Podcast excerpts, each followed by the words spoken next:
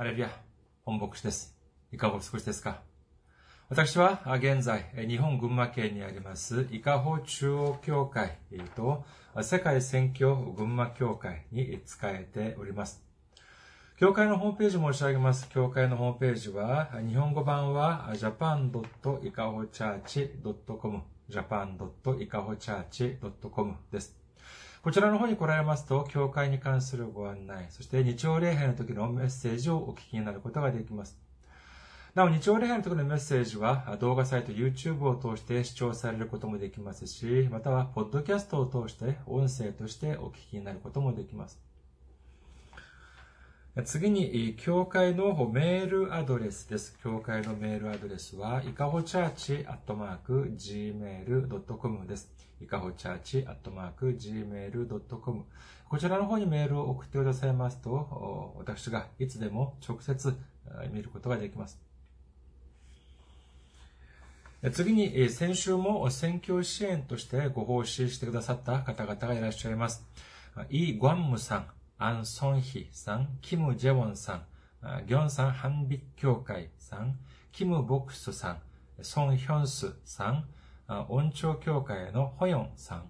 ユン・ソンファさん、コ・チョルギュさん、イ・ホチョルさん、そしてナラティさんが選挙支援としてご奉仕してくださいました。ありがとうございます。本当に大きな励みになります。イエス様の驚くべき祝福と溢れんばかりの恵みが共におられますよう、お祈りいたします。次に、選挙支援としてご奉仕してくださる方々のためにご案内いたします。まずは、日本にある銀行です。群馬銀行です。店番号、支店番号は190、口座番号は1992256です。群馬銀行、店番号、支店番号は190、口座番号は1992256です。次に、ゆうちょ銀行をご案内いたします。ゆうちょ銀行、記号は10450、番号は35644801、そして、店名、店番、支店の番号は048となっております。ゆうちょ銀行、記号は10450、番号は35644801、そして、支店の番号は048です。次に、韓国におられる方々のためにご案内いたします。これは韓国にある銀行です。KB 国民銀行です。口座番号は079-21-0736-251です。KB 国民銀行口座番号は079-21-0736-251となっております。私どもの教会はまだ財政的に自立した状態ではありません。皆様のお祈りと選挙支援によって支えられております。皆様のたくさんのお祈り、ご関心、ご参加、ご奉仕、お待ちしております。それでは今日の御言葉を見てみます。今日の御言葉は、ローマ人の手紙8章9節の御言葉です。ローマ人の手紙8章9節お読みいたします。しかし、もし神の御霊があなた方のうちに住んでおられるなら、あなた方は肉のうちにではなく、御霊のうちにいるのです。もし、キリストの御霊を持っていない人がいれば、その人はキリストのものではありません。アメン。ハレルヤ、主を愛する方は、アメンと告白しましょう。アメン。今日は皆様と一緒にローマ人の手紙の公開61回目の時間といたしまして、キリストの御霊を抱きなさいというテーマで恵みを分かち合いたいと思います。まずは今日の本文から見てみることにいたします。ローマ人の手紙8章9節しかしもし神の御霊があなた方のうちに住んでおられるなら、あなた方は肉のうちにではなく、御霊のうちにいるのです。もし、キリストの御霊を持っていない人がいれば、その人はキリストのものではありません。さあ、この、ここ、この見事を見ていますとですね、肉のうちにいる人と、御霊のうちにいる人に関する、まあ、その違いについて書かれております。前半はですね、私たちのうちに神の御霊が住んでおられるのであれば、私たちは御霊のうちにいるというふうに書かれておりますけれども、後半ではですね、私たちの中には、私たちの中にキリストの御霊を持っていない人がいれば、その人はキリストのものではないというふうに書かれております。ですから、私たちのうちにですね、キリストの御霊があれば、私たちはキリストのものでありますけれども、キリストの御霊がないのであれば、そのその人はキリストのものではないということなのであります。ここで一つ確認をして、えしたいと思います。はじめの部分は、この8章9節のはじめの部分は、神の御霊という言葉が出てきて、そして後には、キリストの御霊という言葉が出てきます。それでは、じゃあ神の御霊とキリストの御霊というのは、これは同じ意味でしょうか？違う意味でしょうか？そうです。これは同じ意味なのであります。ここまではわかりますよね。これをど、何というふうに言うでしょうか？どのような名称で言うでしょうか？これは三位一体、そうです。三位一体であります。神様と、父なる神様と、そして、御子なるイエス様、そして精霊の三つをですね、三つが一つであるというの教えは、これを三位一体というのであります。でもですね、父なる神様と、そしてイエス様と、そして精霊はですね、厳密に言うと違う霊です。まあ、別々に存在する霊であります。以前、一度申し上げたことがあるというふうに思われますけれども、父なる神様と、そしてイエス様と精霊が一つの全く同じ霊であるという主張はですね、これは聖書を完全に、えー、その、誤った解釈をした結果であるというふうに言えます。この人たちが主張するのは何かというとですね、神様というのは全くの一つ、本来全くの一つの例でありますけれども、旧約では、この父なる神、まあ、ヤハウェとかエホバというふうにも言いますけれども、その父なる神の見姿で現れて、そして2000年前は、その同じ神様がイエス様として、イエス様という姿としてこの地に来られて、働いて、そして、イエス様が蘇って、そして天に昇られた後は、全く同じ神様が精霊という姿で、この地に来られた。このような主張なのであります。このような主張は、まあ、いわゆる様態論というふうに言いますけれども、これ一見ですね、これは、あ、それもあるかなというふうに聞こえがちでありますけれども、しかし、こういうふうに解釈をしてしまうとですね、私たちは聖書において大きな矛盾にはまってしまうのであります。さあ、神様が、父なる神様が私たちに最も望まれることは何でありましょうか？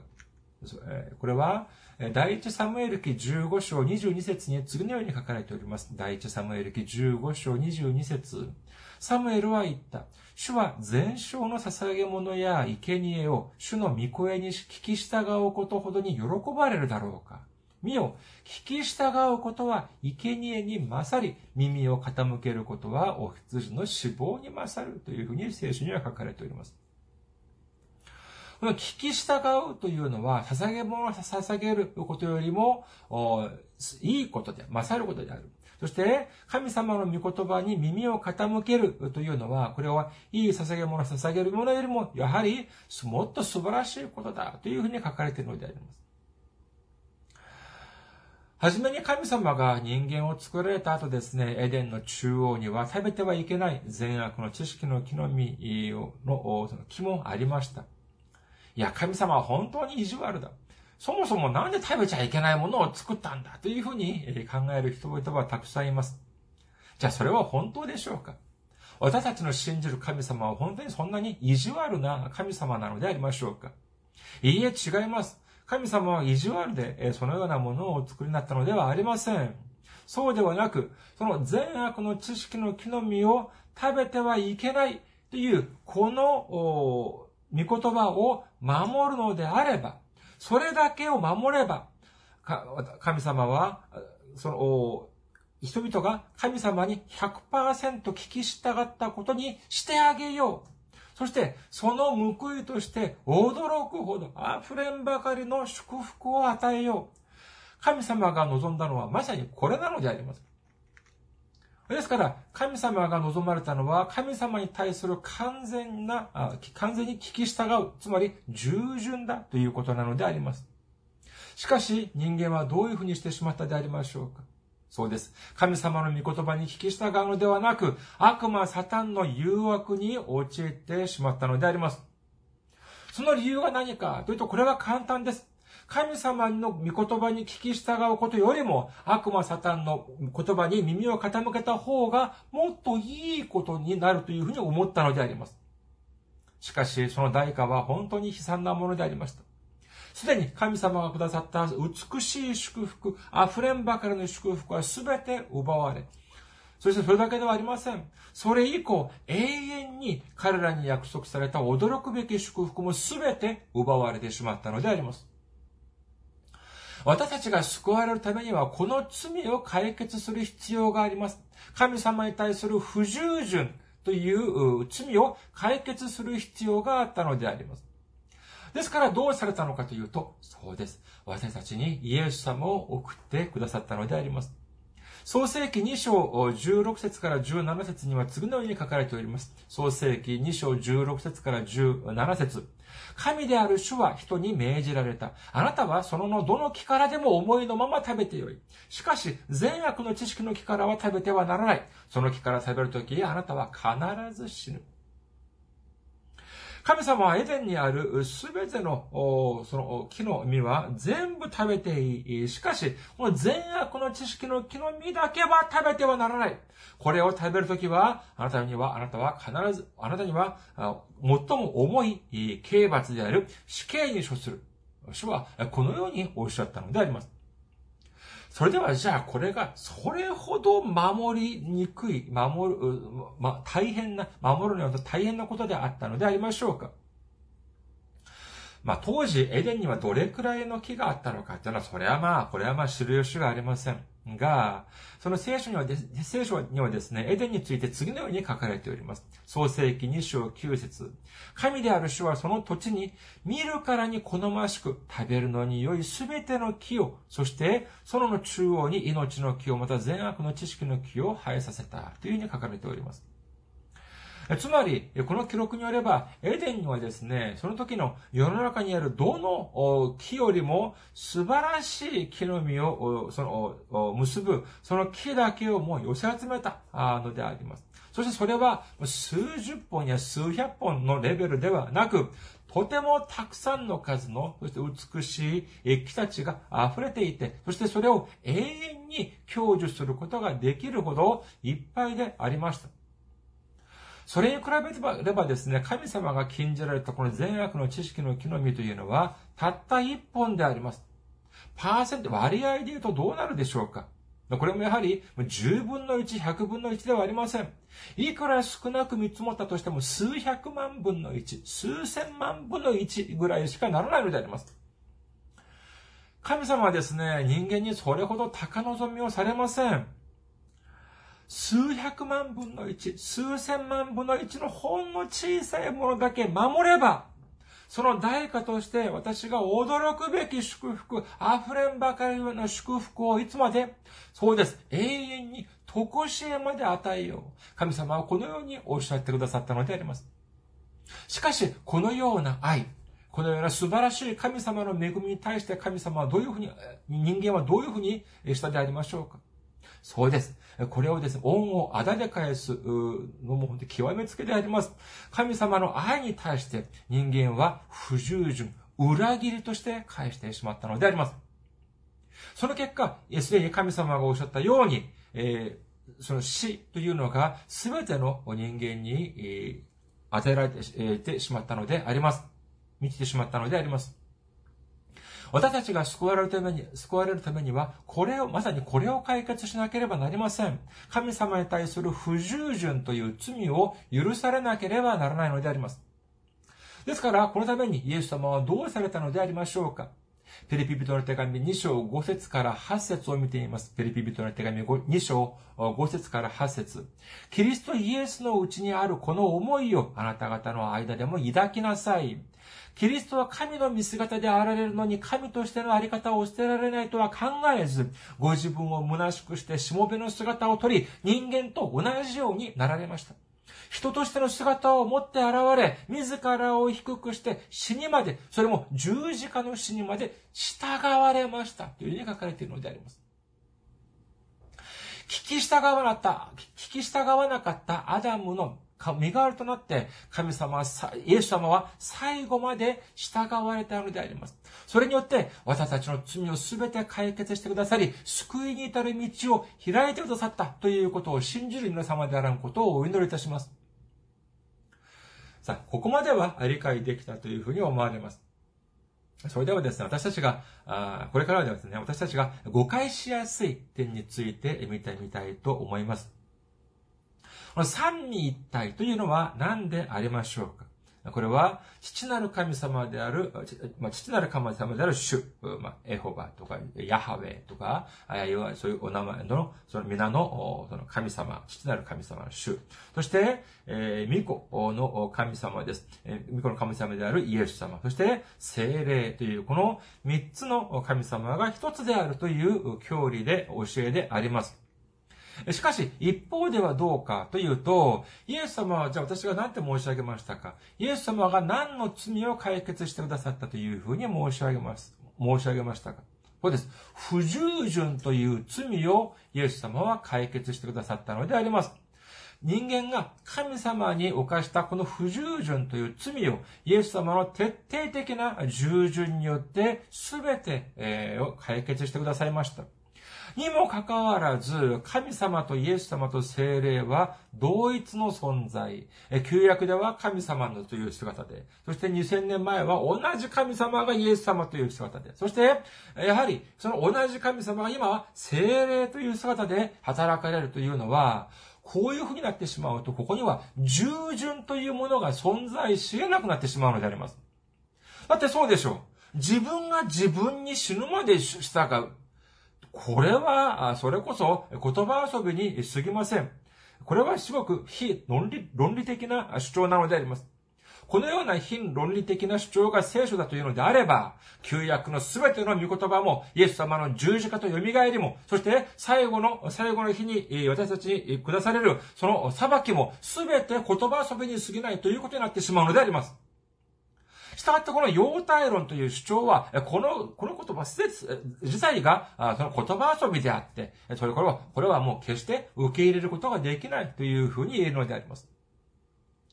それでは、じゃあ私たちが知っているこの三位一体、え父なる神様、そして、御子なる神様と精霊というのを、これはどういうふうに解釈すればいいのか。というのはですね、これは三つの神格、人格、まあ、人ではありませんから、人格ではなく神格というのがあります。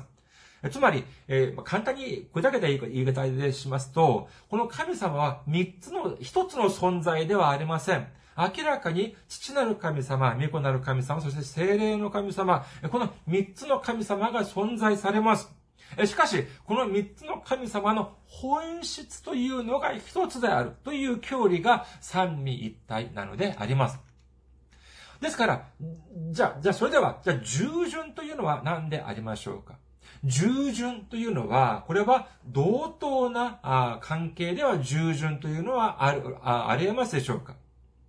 A と B が同等な、その友達同士でありますけれども、あるいは、その職場の入社同期がですね、えー、従順である、あ、同期、同期が同等でありますけれども、一方が他の一方に従順に従うというのは、これが本当であれば、これは同等な関係とは言えません。じゃ、同等な関係ではなかったら、じゃあ、この従順という関係はどういう関係でしょうか？そうです。これは上下関係なのであります。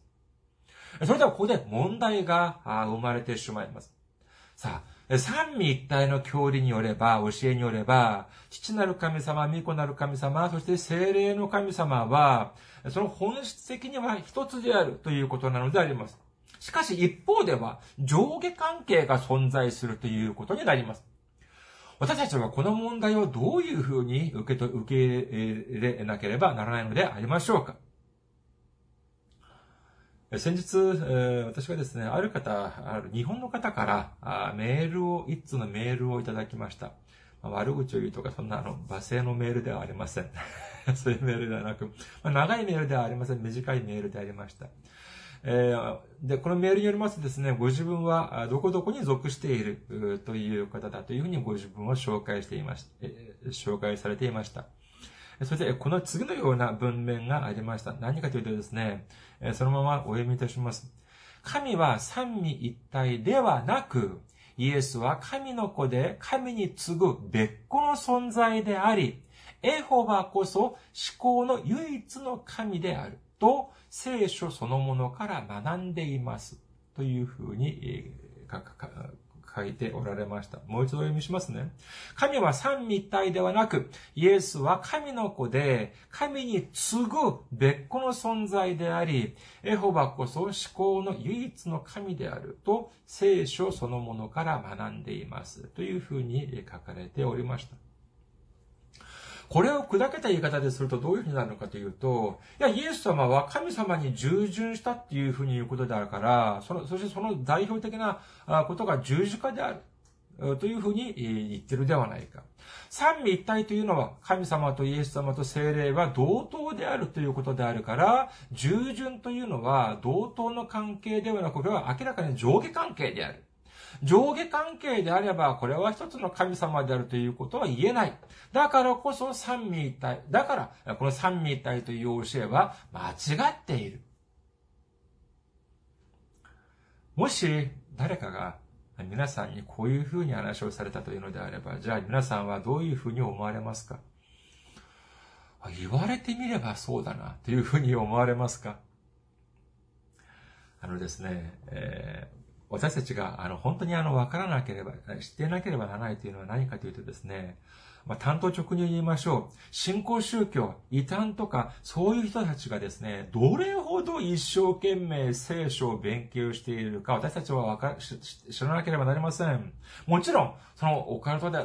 そのカルトとかですね、その信仰宗教や異端とか言われる、そういうところで教えているこの教理というのは、誤った教えであります。誤った聖書の教えであります。にもかかわらず、その誤った教理をですね、本当に一生懸命勉強しているのであります。もっと、先に言いますとですね、もっと、その、えー、深入りしますとですね、悪魔サタンはじゃあ聖書を知っているでしょうか知らないでしょうか。悪魔サタンもどれほど聖書をたくさん知っているか、皆さんご存知ですか創世記を見てみるとですね、エデンが悪魔、エデンで悪魔サタンがどういうふうにしてその人間を誘惑するのか、どういうふうにして人間を誘惑、誘惑する方法を得得したでありましょうか。言い換えれば、どういう風にして人間が神様に対して罪を犯すように仕向けたのでありましょうかそれはまさしく、あなたはそのどの木からでも思いのまま食べてよい。しかし善悪の知識の木からは食べてはならない。その木から食べるときあなたは必ず死ぬ。という神様の御言葉を知っていたからこそ、これを徹底的に分析し、作戦を練って、そして巧妙にして巧みに、あの、エヴァにですね、この、御言葉に背くように仕向けたのではありませんか？そして新約聖書を見ていますですね、イエス様を試す時にも悪魔サタンが何て言っているでありましょうか。またの福音書4章6節こう言った。あなたが神の子なら下に身を投げなさい。神はあなたのために見つかりたちに命じられる。彼らはその両手にあなたを乗せ、あなたの足が石に打ち当たらないようにすると書いてあるから。というふうに書かれております。これは明らかに悪魔サタンのセリフであります。しかし、ここに書いてあるというふうになっているのは、どこに書いてあるのかというと、なんと聖書の詩篇91編11節から12節なのであります。ですからこの場面は悪魔サタンが聖書の御言葉を持ってイエス様を誘惑するという本当にもう明らかにるような、あそのような場面なのであります。皆さん、教会に長く通っている人を誘惑する一番いい方法が何か知っておられますか？お金ではありません。何かというとですね、聖書なんです。聖書をですね、それ見ようが、これ見よがしに、あ、その、えー、じ、巧みにですね、その自分たちの、その解釈に、その合うようにねじ曲げて解釈をして、そして、そのデタラメな教理を、に思って、信じるように仕向ける誘惑が一番、その弱いのであります。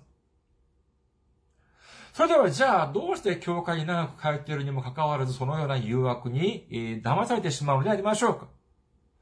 それは、申し訳ありませんが、聖書に関する知識が足りないからなのであります。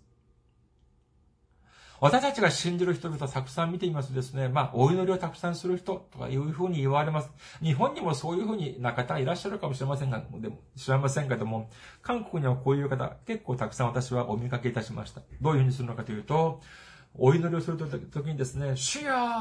主よ主よハレルヤ、ハレルヤ、ハレルヤ、主よ主よハレルヤ、ハレルヤっていうふうに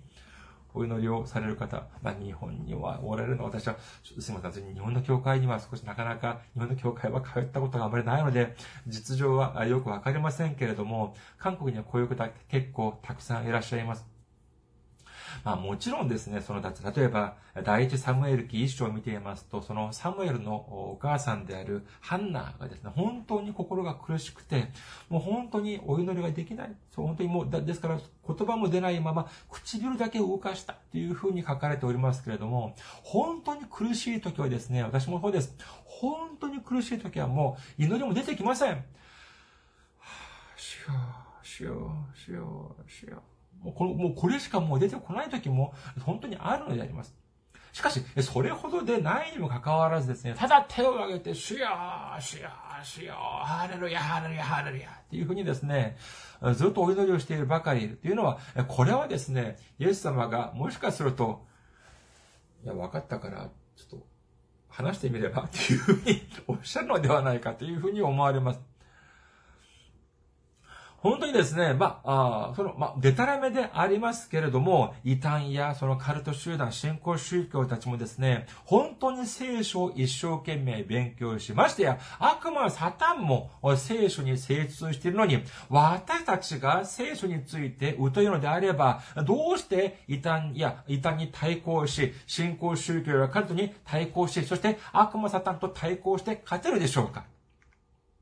聖書というのはですね、ただこう持って、おま、お守りみたいにですね、こう持ってお祈りをするとか、または手で、手に持ってお祈りをするためのものだけではありません。そうではなく、この聖書の中に書かれてある神様の御言葉を読んで、そして本当に神様の心を悟ることができる皆さんであることをお祈りいたします。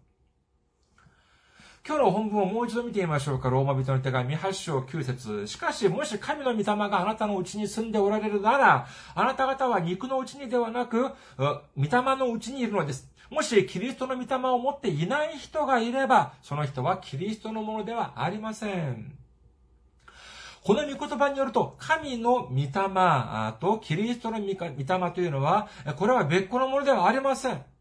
神様の御言葉がすん、神様の御霊がいても、キリストの御霊がないのでは、これはダメだとか、あるいは、キリストの御霊があっても、神様の御霊がないのであれば、これはダメだとか、そういう意味ではないのであります。神様の、神の御霊が私たちのうちに住んでおられるのであれば、それは、つまり、キリスト、イエスの御霊が私たちのうちに、えー、中にいるという、私たちの中に持っているというものであるということなのであります。そしてこれが、つまり、御霊のもの、キリスト、イエス様のものだということを信じる皆様であることをお祈りいたします。にもかかわらず、もし、先のこと申し上げましたように、その私たちを、私にメールを送ってくださった、その人の主張通り、神様の御霊と、その神様、その人の主張が合っているのであれば、神様の御霊と、キリストの御霊というのは、それは別物ということになってしまいます。どうしたかというと、もしイエス様が神の様の次に、神様に次ぐナンバー2だとするのであれば、神様の、神の御霊はナンバーワンであり、キリストの御霊はナンバー2である。これは明らかに同じものではないということになりますから、ローマ人の手紙8章9節は間違っているということになってしまうのであります。その方は、その方は本当にただ聖聖書によって学んだというふうにおっしゃいましたけれども、自分が、まあまあ、この人がまあ、どこに自分が所属しているかということについては、まあ、あえて私は申し上げませんけれども、まあ、とにかく本当に残念でなりません。もう少しこのちゃんと学んでいたのであれば、このようなことは言わなかったはずであります。次に、上下、上下関係について見てみることにいたします。神様は全能な神様であり、そしてイエス様は全能な神、父なる神様の一人子であるということを信じる皆様であることをお祈りいたします。もう一度申し上げますね。神様は全能の神様であり、イエス様は全能の父なる神様の一人子であるということを信じる皆様であることをお祈りいたします。これは事実であります。父と、そして、え息子と父と子という関係はですね、これは逆転することができません。ある時は父であったり、ある時は子であったり、そのような関係ではないのであります。にもかかわらず、この一体、三位一体の一体というのは、じゃあこれは私たちがどういうふうに受け入れなければならないのでありましょうか例えばですね、ある会社に、会長と副会長がいたとしましょう。会長はお父さんであって、副会長は息子でありました。まあ、こういう場合は結構あると思われます。まあ、社長と副社長でも構いません。で、ある社員がですね、部下の社員が、その書類に、まあ、サインをもらうためにですね、副会長に、まあ、見せて、サインをもらいました。でも、会長が、いざじゃあ会長の方にこの書類を持っていったらですね、会長がこれに反対をしたのであります。まあ当然の話でありますけれども、下にいる人がいくらサインをしたとしても、その最終的決定権を持っている人がサインをしなかったのであれば、しないのであれば、これは何の何、何何もなりません。水の泡にななってしまいます。もう一度会議をし直したり、書類を作り直す必要があるのであります。しかしある日、会長がこういうふうに言いました。私たちの、私の会長自らの決定権をすべて副会長に委ねる。副会長がサインをしたのであれば、私がサインをしたのと同じような意味がある。そういうふうにしなさいというふうに言いました。こういうふうにすればどうなるのかというと、そうです。副会長がサインをすれば、これをもってまた再び会長にこの書類を持っていく必要はないのであります。副会長の決定が、あこれが即、えつまりこれ会長の決定となる、なるのでありますから、副会長のサインだけでも全てが成就されたことになるのであります。このような場面は聖書にも出てきます。創世記41章を見ていますと、エジプトの王、パラオがですね、夢を見ます。で、それ、でも、その誰もこの夢を解釈することはできません。すると、当時、エジプトにですね、奴隷として売られてこられ、え来られ、そして、それだけでもなく、本当に、え、おめ、え濡れ衣まで着せられ、えこの監獄に、え閉じ込められていた。えそのようなヨセフが、え呼ばれて、夢を解釈する場面が出てきます。その夢の解釈を要約すれば次のような内容であります。これからエジプトは7年間豊作が続きます。しかし、その7年後、またその7年後には、え、本当にひどい飢饉に見舞われることになります。ですから、王は知恵のあるものを立てて、エジプトを治めるようにして、その7年後に、から始まる、その飢饉に備えるようにしてください。こういうふうにヨセフが言うと、エジプトのパラオが言います。えー、創世記41章38節から44節です。創世記41章38節から43節そこでファラオは家臣たちに言った。神の霊が宿って宿っているこのような人が他に見つかるだろうかファラオはヨセフに言った。神がこれらすべてのことをお前に知らされたからには、お前のように悟くて知恵のある者は他にはいない。お前が私の家を治めるがよい。私の民は皆お前の命令に従うであろう。私が勝っているのは多いだけだ。ファラオはさらにヨセフに言った。さあ、私はお前にエジプト全土を支配させよう。そこで、ファラオは自分の指輪を指から外して、ヨセフに、の指にはめ、あ、あ、天布の衣を着せ、その首に金の首飾りをかけた。そして自分の第二の車に彼を乗せ、彼を乗せた。人々は彼の前でひざまずけと叫んだ。こうしてファラオは彼にエジプト全土を支配させた。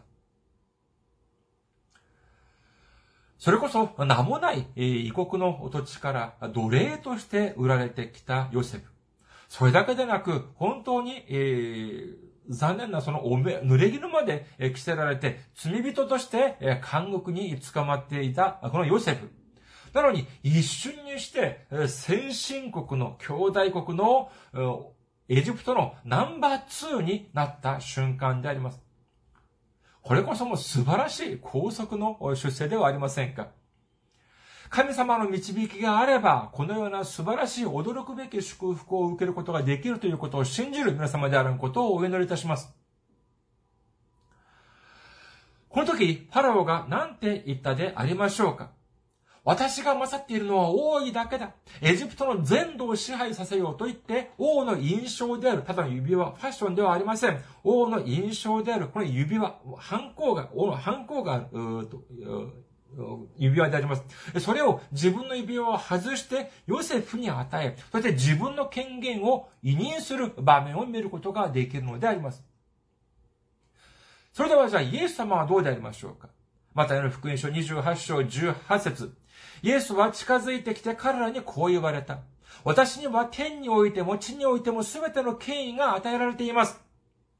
ピリピリトの手紙2章9節から11節を見ています。ピリピリトの手紙2章9節から11節それゆえ神はこの方を高く上げて全ての名に勝る名を与えられました。それはイエスの名によって天にあるもの、地にあるもの、地の下にあるもののすべてが膝をかがめ、すべての下がイエス・キリストは主ですと告白して父なる神に栄光を期するためです。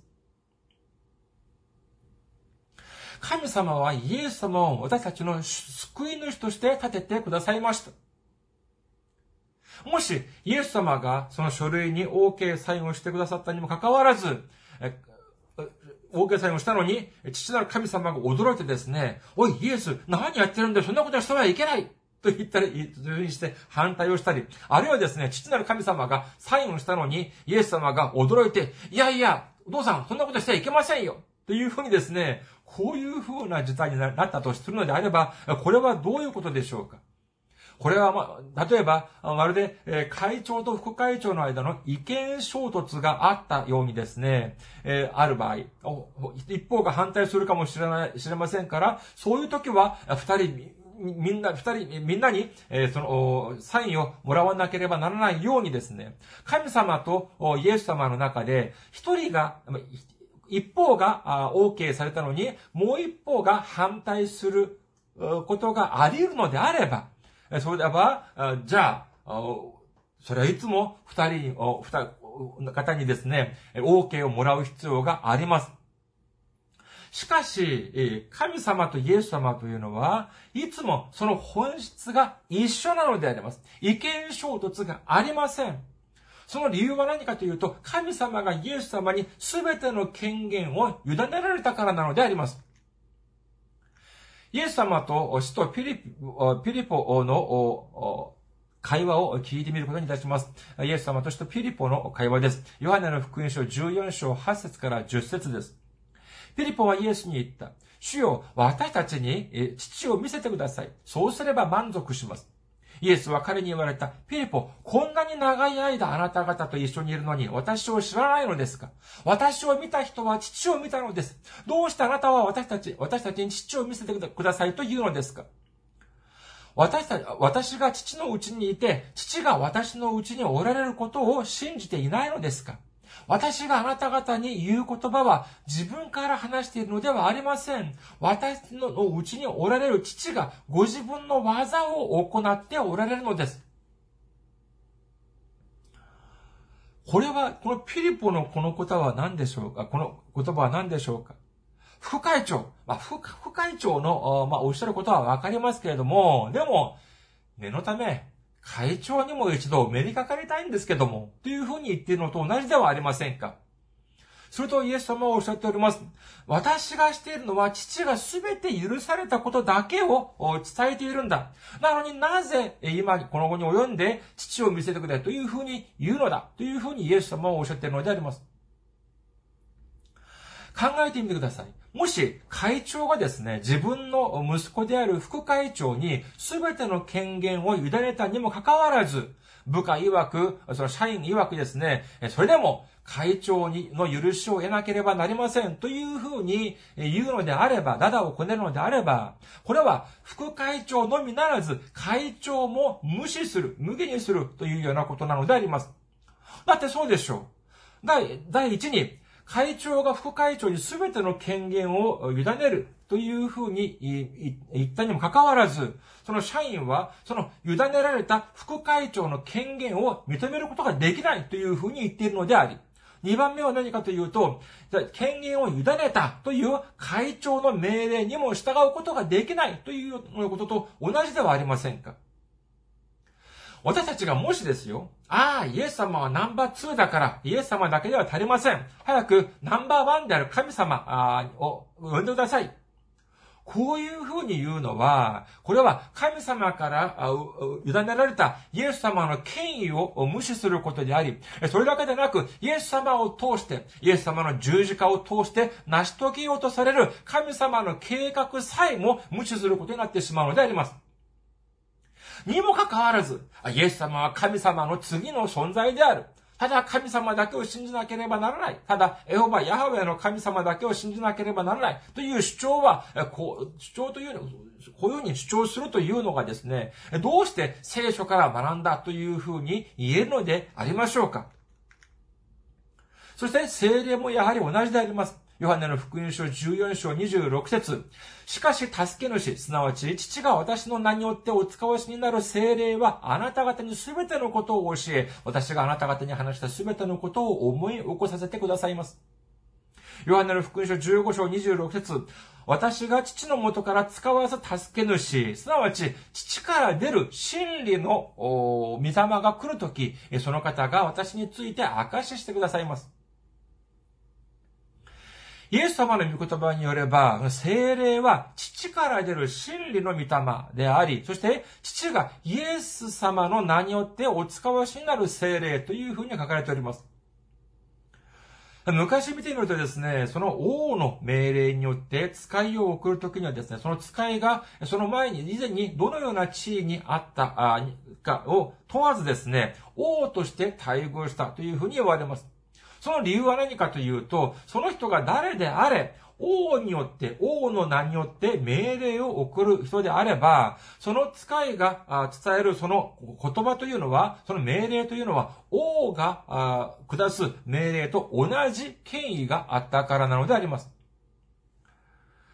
聖書には精霊に対しても神様の父から、父なる神様から出る真理の御霊、そしてイエス様の名によってお使わしになる精霊ということであれば、これは精霊の働かれる、その全ても、やはり神様とイエス様がによって働かれるということであるということを信じる皆様であらんことをお祈りいたします。今日の本文もう一度見てみましょうか。しかし、もし神の御霊があなた方のうちに住んでおられるなら、あなた方は肉のうちにではなく、御霊のうちにいるのです。もし、キリストの御霊を持っていない人がいれば、その人はキリストのものではありません。私たちは私たちの中に神様、神の御霊を抱かなければなりません。私たちの救い主であるイエス様、キリストイエス様の御霊を抱かなければなりません。そして、神様の御霊、真理の御霊を私たちが抱かなければならないということを信じる皆様であることをお祈りいたします。神様の御霊、イエス様の御霊を抱くということは何でありましょうかこれはまさしく神様に喜びを捧げるということ。私たちの喜びを捧げる人生を送るということ。イエス様に喜びを捧げる人生を送るということなのであります。それでは何に思って、え喜びを支えることができるでありましょうかそれは、一も従順、二も従順。その神様の心に合うような人生を送ることだけであるということを信じる皆様であることをお祈りいたします。これから私たちは神様のうちにあって、私たちの心に神様の御霊、イエス様の御霊、そして精霊の御霊を抱くことによって、私たちは従順と、従順をもって神様に喜びを捧げることができる、そのような人生を送る皆様であらんことをお祈りいたします。ありがとうございます。また来週お会いしましょう。